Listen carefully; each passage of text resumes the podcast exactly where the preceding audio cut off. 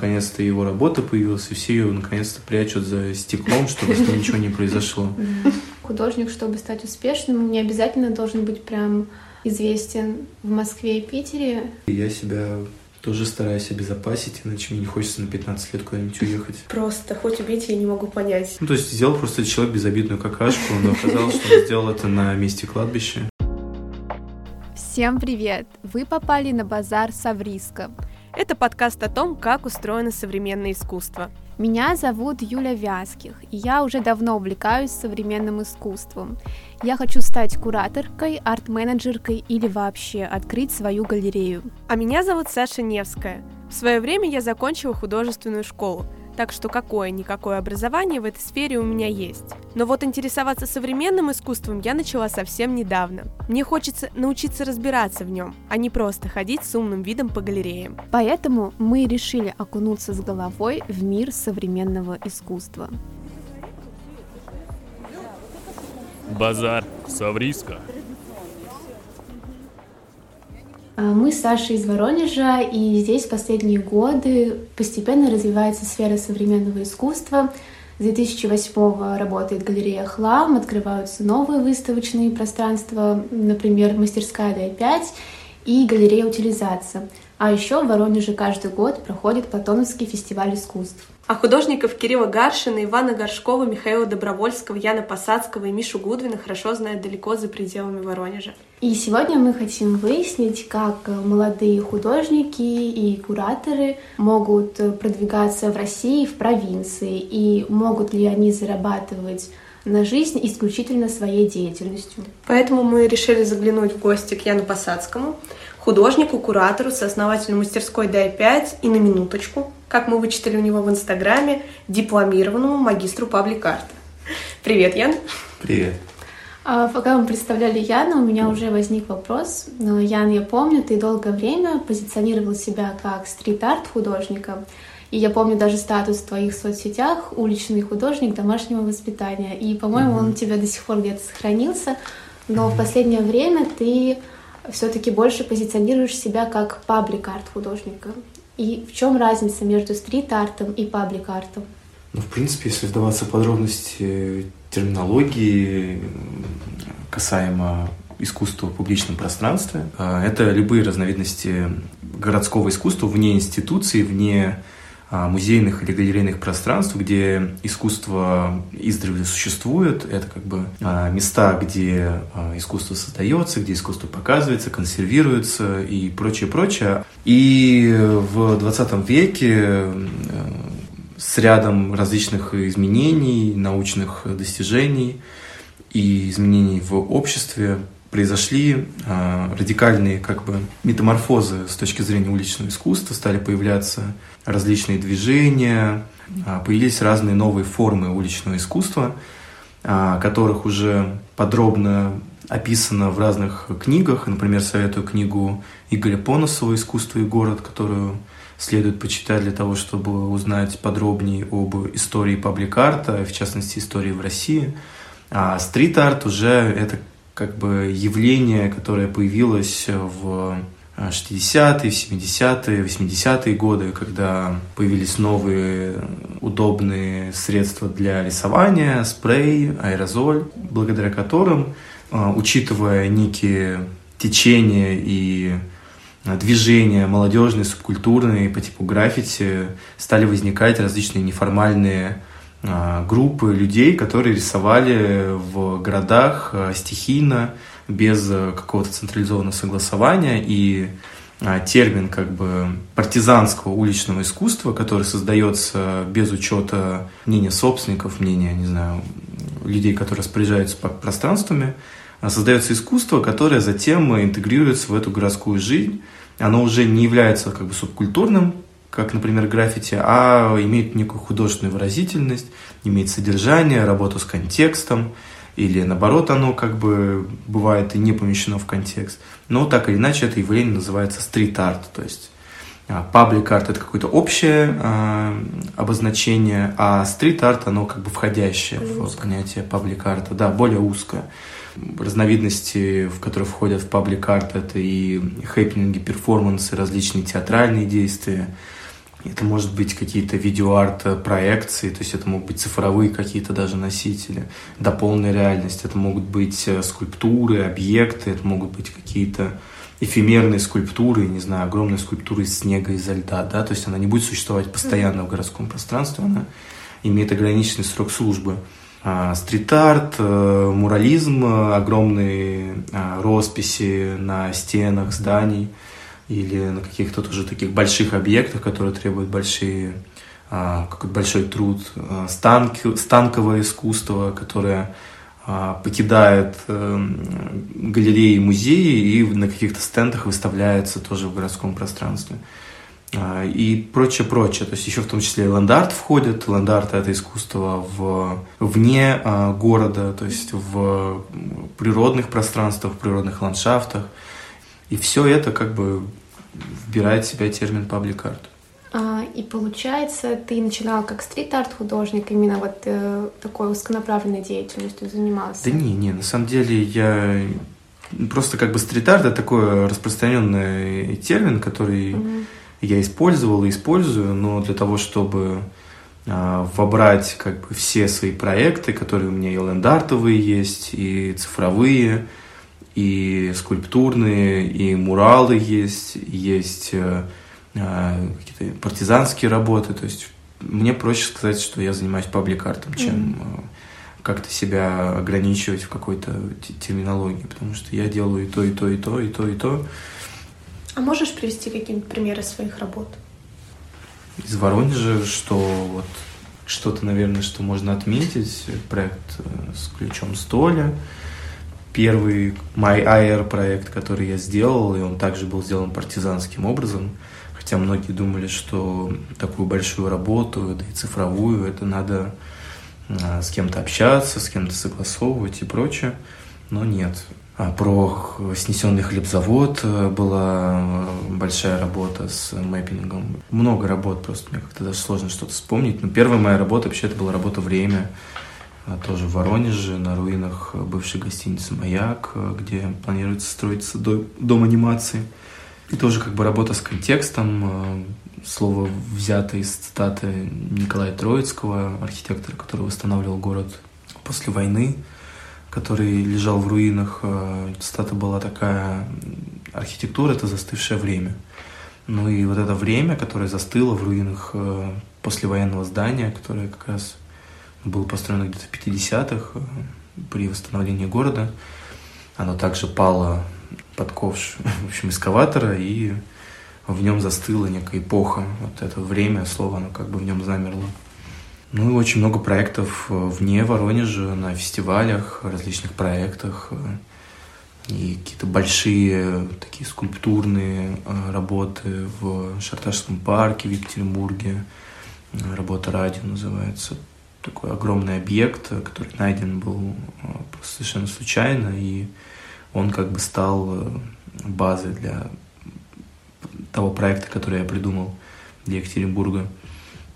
Разные эфемерные штуки делаю в последнее время с использованием мела, угля, различных материалов, которые недолговечны в своем существовании, и работы постепенно исчезают из пространства, освобождая его, и как бы растворяясь, э, такой как бы есть в этом момент э, поэтичности и лиричности с тем, что искусство не делается навсегда, не, дел... не захватывает это пространство, не апроприирует его, а постепенно как бы появляется – и также исчезает, как, не знаю, люди, как событие, текучее, кратковременное, сменяемое.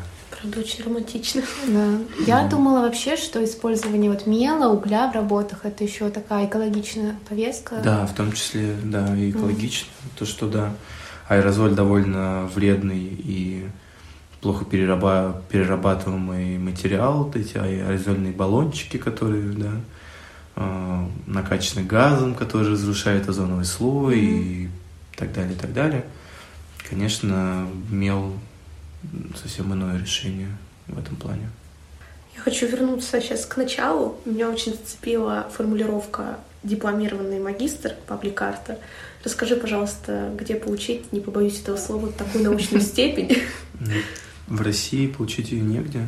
Это чисто прикол был взят э, с темой моего диплома а, в архитектурном университете в Воронеже.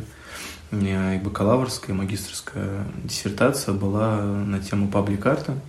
Так или иначе, искусство в публичном пространстве, оно тесно связано с самими городскими пространствами, с архитектурой, поэтому воздействие уличного искусства на архитектуру, оно неоспоримо. И город тем самым становится интереснее, разнообразнее, в нем э, появляется некий интерактив э, в виде какого-то маршрута уличного искусства, который будет занимательным путешествием для туриста, и тебе не обязательно идти к краеведу местному, который тебе пройдет экскурсию, ты можешь пройти по экскурсии с пабликартом и, по сути, как бы прочитав экспликации про каждый проект и узнав много небольших историй, ты как бы создаешь некое впечатление о городе, а, понимаешь его как бы суть, его чем он живет, чем живут люди, которые в нем живут, ну и так далее.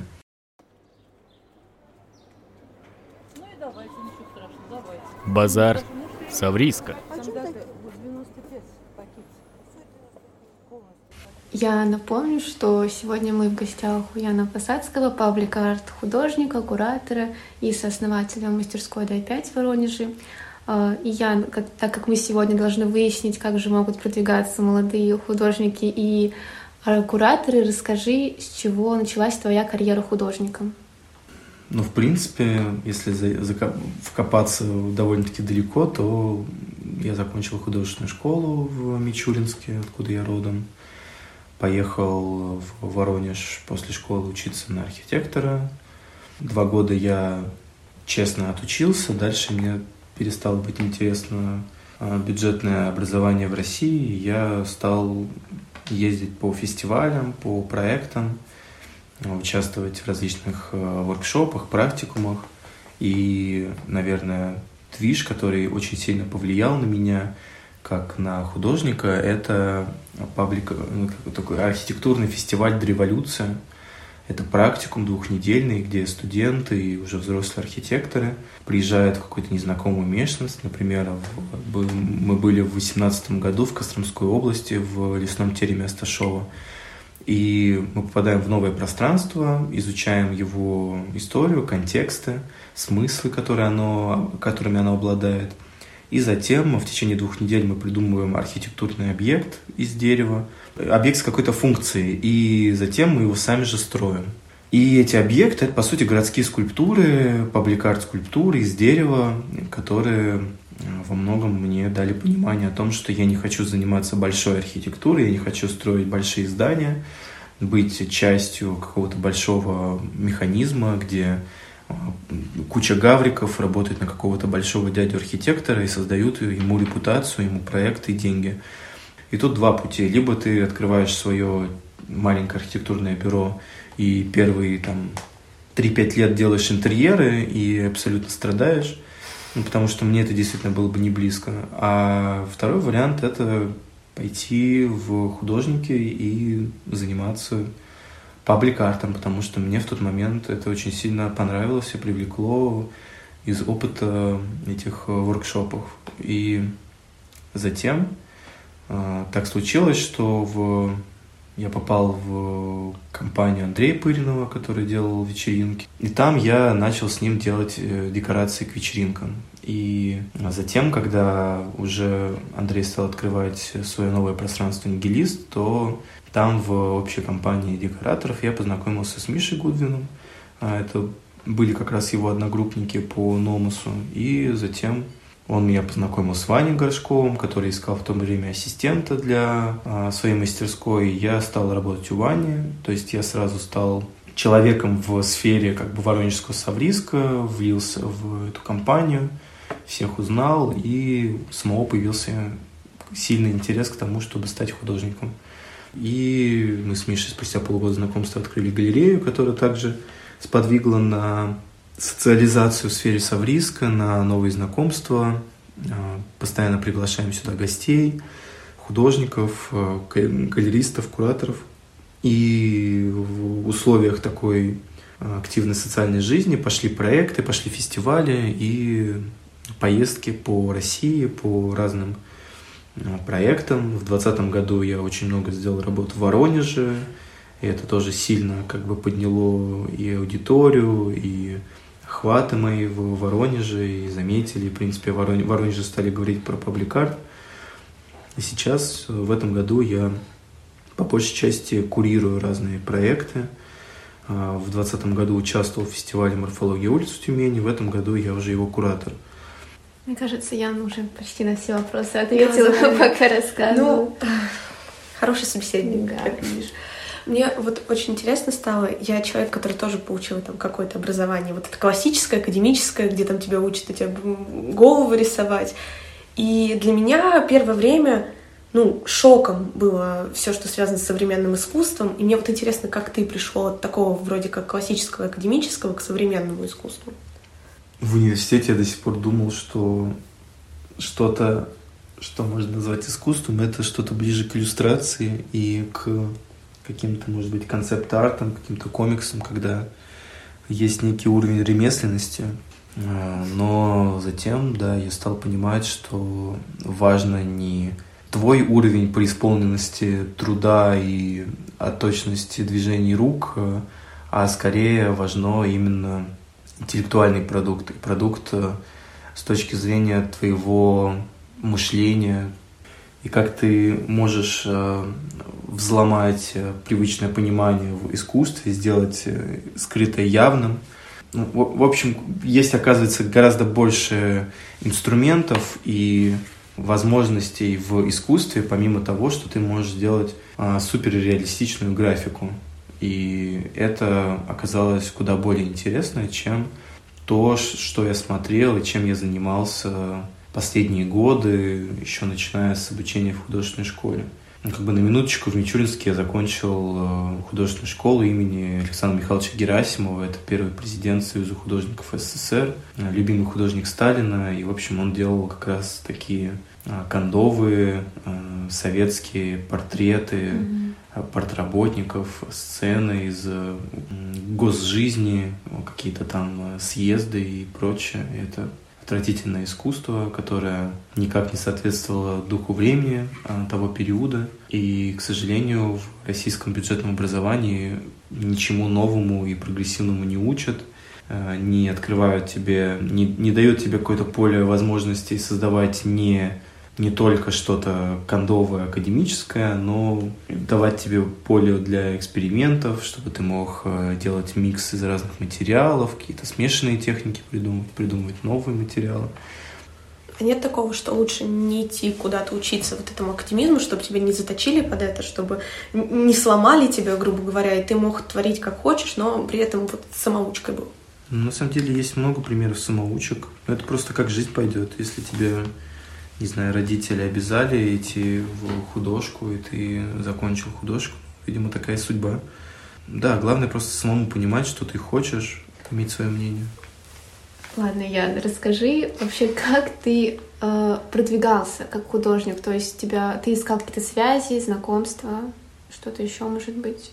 Ну, я вот уже ранее рассказал, что благодаря DAI-5, благодаря mm-hmm. галерейной деятельности, что мало у кого есть подобный опыт, от, как бы в 22 года открыть свое галерейное пространство и стабильно заниматься им, проводить выставки. Поэтому опыт э, организации этой галереи, он позволил во многом себя также продвигать как художник.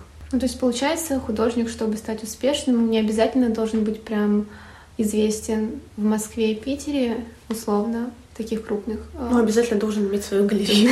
Да, ну то есть он должен быть, он может быть успешным и э, в своем городе. Не, в любом случае тебе надо светиться, тебе надо показывать свое искусство mm-hmm. в как можно больше, как можно чаще. И а, в Воронеже выставки и культурные события происходят крайне редко. Поэтому, будучи в Воронеже, а, если ты занимаешься, например, паблик-артом, то это искусство изначально оно представлено в городе тебе не обязательно привлекать аудиторию в какую-то галерею, в какое-то пространство, чтобы оно увидело твое искусство. Случайный зритель может оказаться в городе и столкнуться с твоей работой. Поэтому это, конечно, активнее продвигает тебя как художника к зрителю, чем галерея. Но социальная жизнь э, с тем, что ты показываешь, что ты не только художник, но и куратор, и какой-то организатор мероприятий, оно тебя раскрывает с разных сторон, и зритель э, больше тебя видит как раз. Это как участвовать в выставках постоянно, то есть, но только ты их организуешь. По сути, ты тоже как бы являешься бенефициаром этого события, только ты как галерист.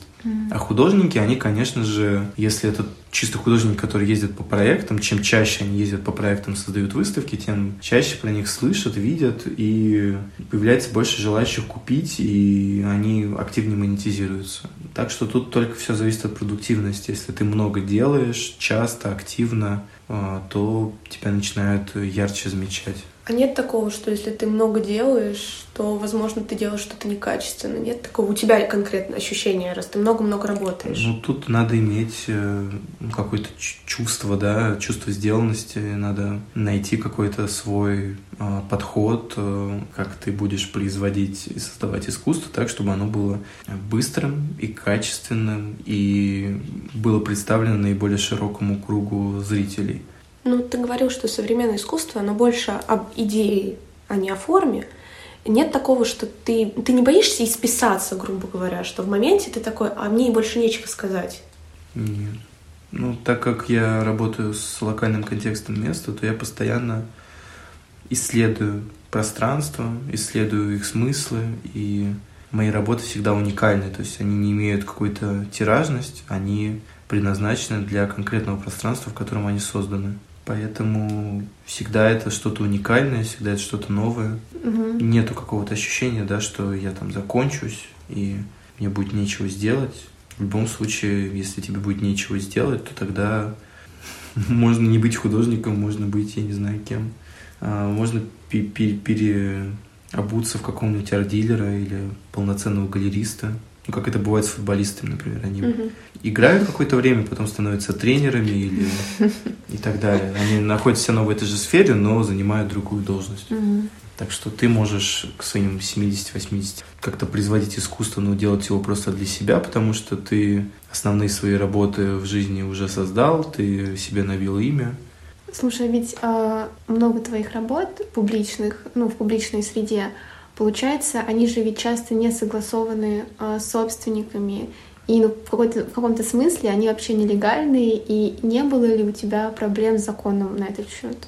Да, особо нет. Mm-hmm. На самом деле, могу коротко ответить, просто Можешь если ты, коротко.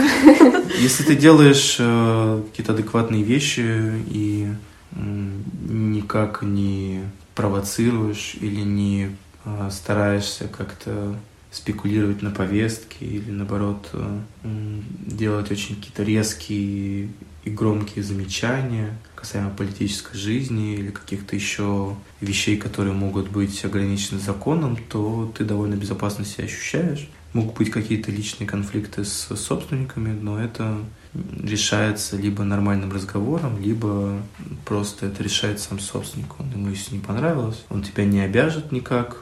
Максимум, если он знает, кто это, он может, не знаю, обратиться в полицию, и тебе придется какое-то разбирательство, и не обязательно оно закончится штрафом или каким-то еще другим наказанием.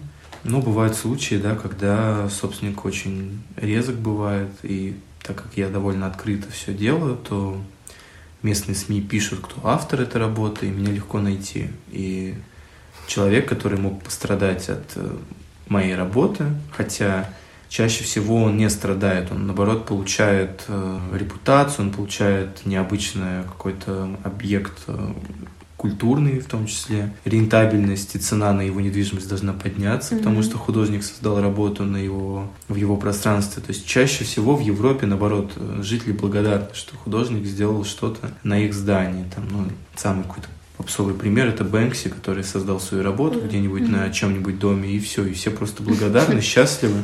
У нас наконец-то его работа появилась, и все ее наконец-то прячут за стеклом, чтобы с ним ничего не произошло.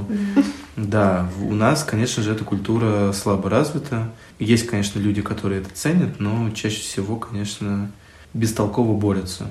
Ну вот я сейчас тебя послушала, такое ощущение, что в любом случае, легально, нелегально ты рисуешь в публичном пространстве, ты себя ограничиваешь как художника. А в чем идет ограничение? Ну вот ты говоришь, что нужно, нельзя говорить слишком резко, нельзя не, трогать какую-то повестку. Можно. Или будут проблемы. Я просто говорю так, чтобы не получить проблем. Что надо делать? Ну а у тебя не было таких случаев, что вот ты что-то хотел сделать, как-то высказаться, но понимаешь, что будут последствия и себя дернул, грубо говоря? Ну да, да, были такие работы, и я оценивал риски.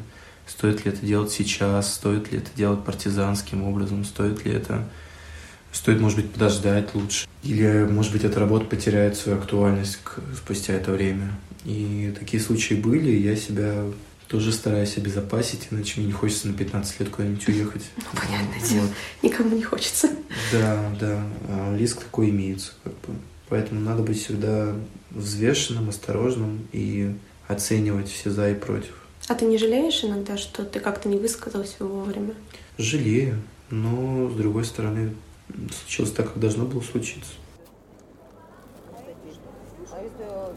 Базар. Саврийска? А, в общем, вот так как мы сейчас выяснили, что все-таки у тебя много работ таких партизанских, э, несогласованных, но при этом ты во многих интервью говоришь, что зарабатываешь на жизнь только искусством и при этом не имеешь дополнительных подработок. Как тогда это у тебя вообще получается монетизировать свое творчество в таких условиях? Ну, это, наверное, периодами. А, чаще всего, да, какие-то личные инициативы, работы, которые я делаю за свои средства, за свои материалы, то они, конечно, не имеют никакой монетизации. Я скорее зарабатываю на а, выездных проектах, на фестивалях, куда меня приглашают уже с гонораром, с бюджетом, с продакшеном, где мне оплачивают и билеты, и, и, и прочее, как бы все эти а, расходы, и ты можешь по проекту вот так зарабатывать э, средства, которые, ну, которых хватает, в принципе, на а, нормальную жизнь. Бывают периоды там зимой, когда не сезон, когда нет проектов, и тебе надо искать э, работу, ну, по крайней мере, думать о том, что ты будешь делать. И здесь, конечно, сезон ты можешь просто зимой делать галерейные какие-то проекты, делать искусство а, для выставок, а с весны начинать уже делать проекты в городе. Хотя многие рисуют и зимой, и делают в мороз что-то, но это довольно-таки сложно. У тебя сразу много ограничений возникает. И а. есть преимущества. Mm-hmm. Есть там художник, например, Ваня Волков, он рисует, э, создает работы как раз из снега, рисует краской на снегу. Была известная работа с какашкой в Петербурге mm-hmm, mm-hmm. на Марсовом поле, да, и у него уголовное дело на Ивашвили.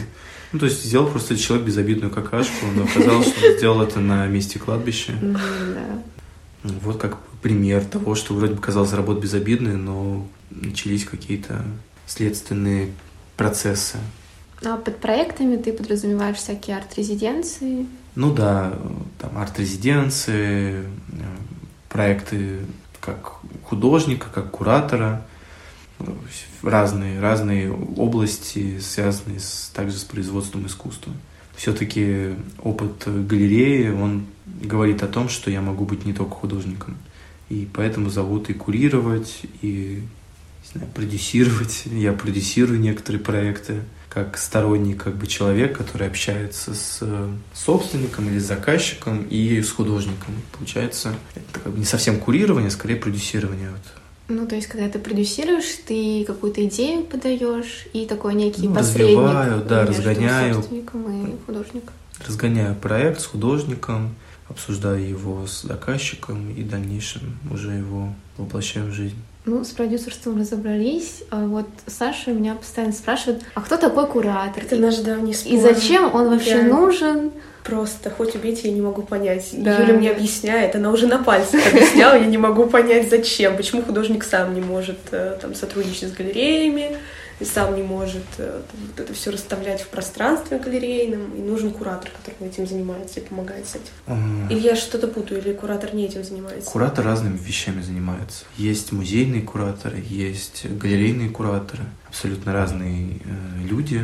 Э, например, есть большие кураторские проекты, которые бывают там, не знаю, в Третьяковке, в Русском музее, еще где-нибудь в э, Эрмитаже, где куратор берет делает целый срез искусства разных времен и создает из этого свое высказывание кураторское. Собирая эти работы, помещая между собой их в определенной последовательности, уже речь идет не о работах в частности, а о каком-то общем проекте, где, не знаю, куратор ищет общее между искусством 16-17 века и 20 да, и как метаморфозы из разных эпох есть переклички какие-то, рифмы, например. Я забыл этот проект, был в Третьяковке как раз.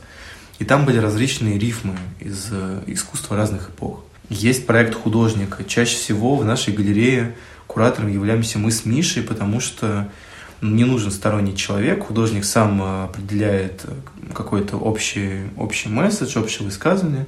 Но благо пространство небольшое, ты можешь сделать либо тотальную инсталляцию, либо какой-то просто общий инсталлятивный проект либо работы будут в частности работать на какую-то одну большую тему. И в данном случае он может, в принципе, самостоятельно все создать, но бывает привлекаются кураторы, потому что а, художник может создать работы, но они не наделены каким-то а, смысловым контекстом, или также куратор собирает групповую выставку из там 6-7 художников и собирает работы на тему уличного, например. А, вот э, была выставка, как раз Миша курировал, пару кварталов отсюда называлась. Там а, все работы так или иначе отсылали какой-то, к какому-то уличному бэкграунду, к каким-то найденным объектам, к, к какому-то городскому вайбу, каким-то обшарпанным стенам, каким-то, не знаю, подъездным там э, а, укурышам, которые там, не знаю, курят э, травку в бутылке или там... Э, да, я помню. Аж медом запах.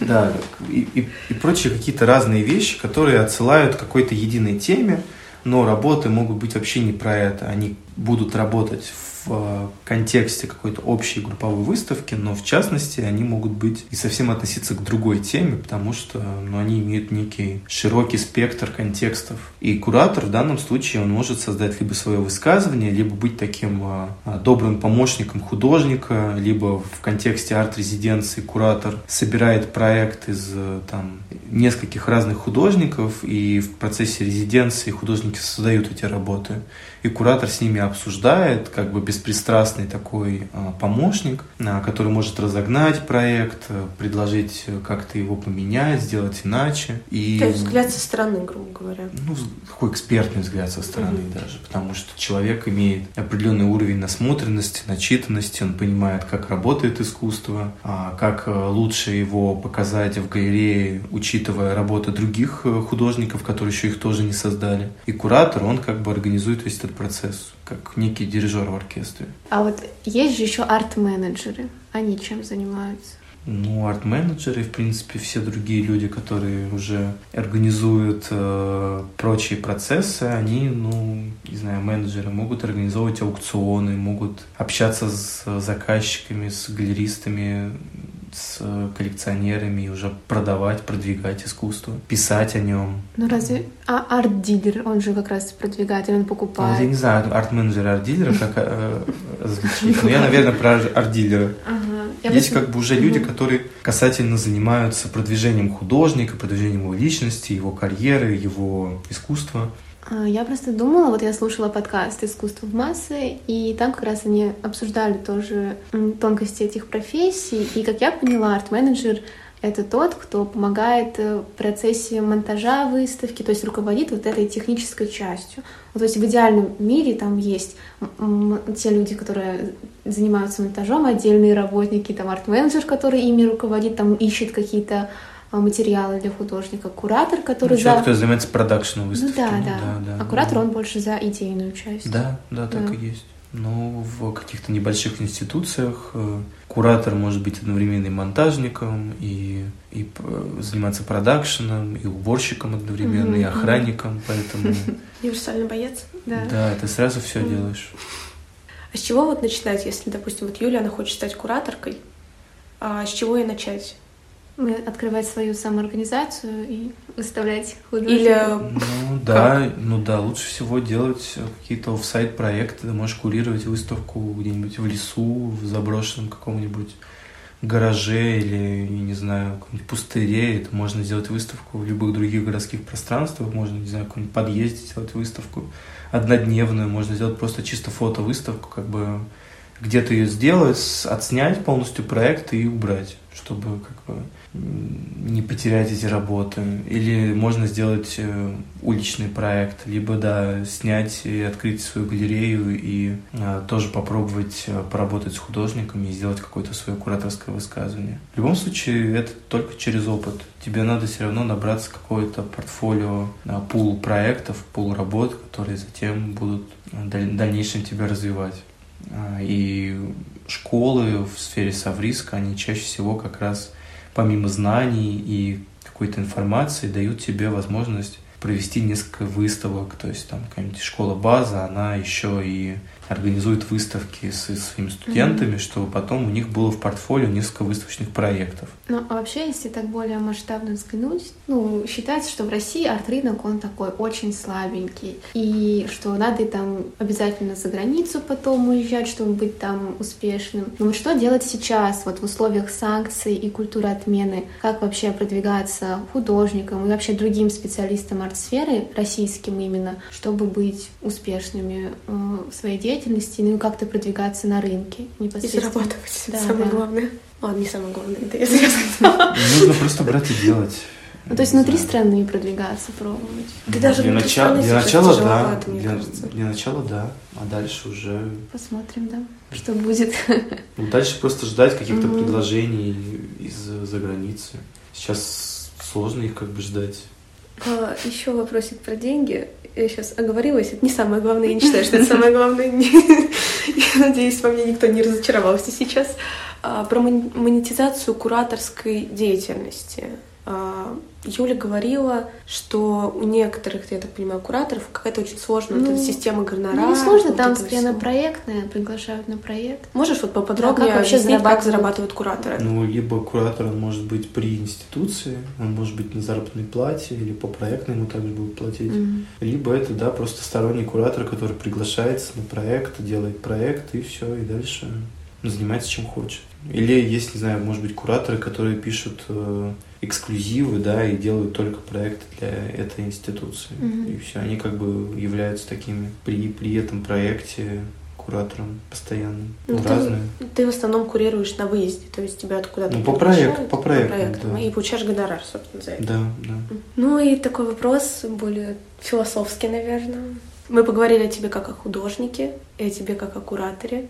И вот скажи, а ты больше себя сейчас чувствуешь художником или куратором? Или это равноценно в тебе? Не, художником по большей степени, потому что, да, я планирую как бы делать больше именно художественных проектов, нежели кураторных, кураторских и образовательных, потому что это то, что тебя продвигает как-то индивидуально, потому что куратор, он все-таки должен иметь какой-то свой почерк, э, как какой-то типа известный писатель, которого можно узнать по его какой-то манере работы. А художник это что-то более, да, ты можешь себя более индивидуально показать. И мне именно карьера художника более близка. Базар! Савриска! Итак, мы выходим на финишную прямую. Остаются буквально последние вопросы. И сейчас будет блок инсайдов от тебя. Мы хотим спросить у тебя парочку советов для начинающих художников и начинающих кураторов. Вот э, как бы подытожим все, что было сказано выше, просто тезисно дай советы. Делайте искусство. Просто, просто берите и делайте. Как бы надо меньше думать, больше делать. И все получится. Это, наверное, единственный совет, который универсален вообще к любому вопросу. Хороший совет, хороший совет, да. Вот мы, например, взяли, просто делаем в таких вот условиях. А, Я, ну и самый главный вопрос. Что бы ты купил на базаре Савриска? Ручку. Шариковую. Хороший ответ. Главное, неожиданный.